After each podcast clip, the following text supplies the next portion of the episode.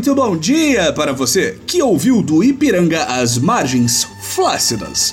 Muito boa tarde para você que aceita de bom grado dinheiro dos Estados Unidos, mas se pergunta o que eles querem da Amazônia quando é a Europa tentando ajudar.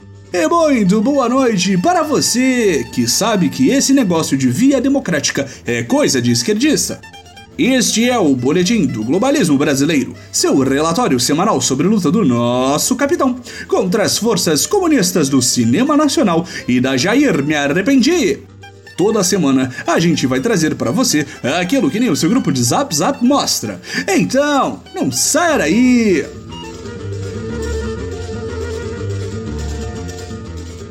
Amigos, nem toda semana falamos da parada de sucessos que é a sempre correta e certeira nova era brasileira, capitaneada pelo nosso Messias. Ocasionalmente, as forças esquerdistas nos obrigam a refutar acusações absurdas e descabidas deste governo lindo e sem falhas. E essa semana não seria diferente. Após alguns poucos casos no qual forças governamentais cercearam a liberdade de expressão do povo brasileiro e deram declarações claramente instituições democráticas, os ardilosos esquerdistas já começaram a dizer que o governo Bolsonaro seria, na realidade, uma nova idade das trevas. Mas não se preocupe, tal qual um veículo de comunicação fazendo propaganda do Estado, Ainda que sem imensa verba publicitária para justificar tal decisão, nós aqui do Boletim viemos mostrar a verdade, sancionada pelo governo, sobre tais acusações. O pontapé deste f... Ao que tudo indica, foi a decisão do prefeito do Rio de Janeiro de censurar livros na Bienal do Livro que continham conteúdos subversivos. O que, na cabeça de um peão, digo, bispo de Edir Macedo, é qualquer coisa que possa o senso crítico no jovem. Como falamos no episódio anterior do Notícias do Boletim, o puxadinho deste podcast claramente não se trata de censura. Cercear o acesso à cultura, pisoteando a liberdade de expressão, é meramente como Marcelo Crivella se tornou uma figura relevante no jogo político em primeiro lugar.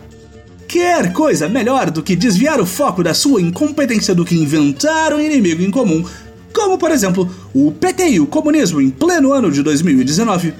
Não que isso seja o que o esteja fazendo, que fique bem claro! Ainda na seara de acesso à cultura, não apenas um, não dois, mas três produções de alta periculosidade foram devidamente nos últimos dias. Já podemos até pedir música no SNI! No Uruguai, um documentário sobre Chico Buarque, o septuagenário melhor conservado desta nação, seria exibido como parte do oitavo Festival de Cinema do Brasil. Segundo o chanceler Ernesto Araújo, o filme não foi e sim dessugerido que fosse exibido. E o chanceler complementou, dando a entender que não existe interesse no público uruguaio em conhecer o artista brasileiro.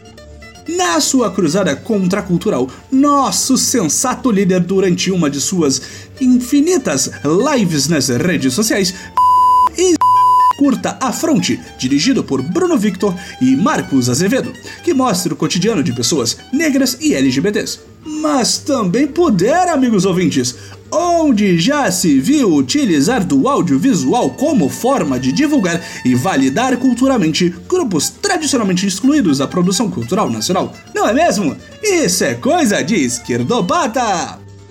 Mas nada supera o maior da sétima arte nacional, o filme sobre o guerrilheiro comunista Marighella. A produção, que já foi exibida, elogiada e premiada por basicamente todos os países do plano terrestre, à exceção do Brasil, teve sua estreia cancelada por conta de trâmites burocráticos da Agência Nacional do Cinema. Neste caso, precisamos concordar com a decisão do governo.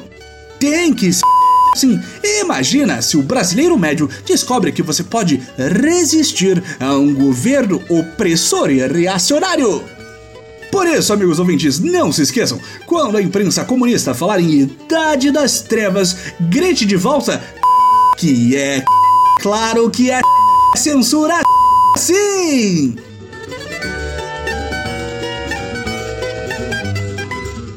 Esse foi o nosso Boletim do Globalismo Brasileiro para a semana de 16 de setembro.